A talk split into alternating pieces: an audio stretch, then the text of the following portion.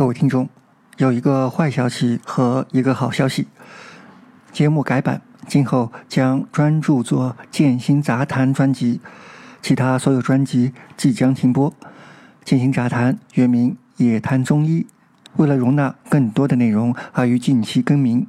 最近已经制作了有关博弈论的《立于不败》系列和关于人类认知学的《难得理性》。专辑内容以笔记加感悟为主，计划每周一集。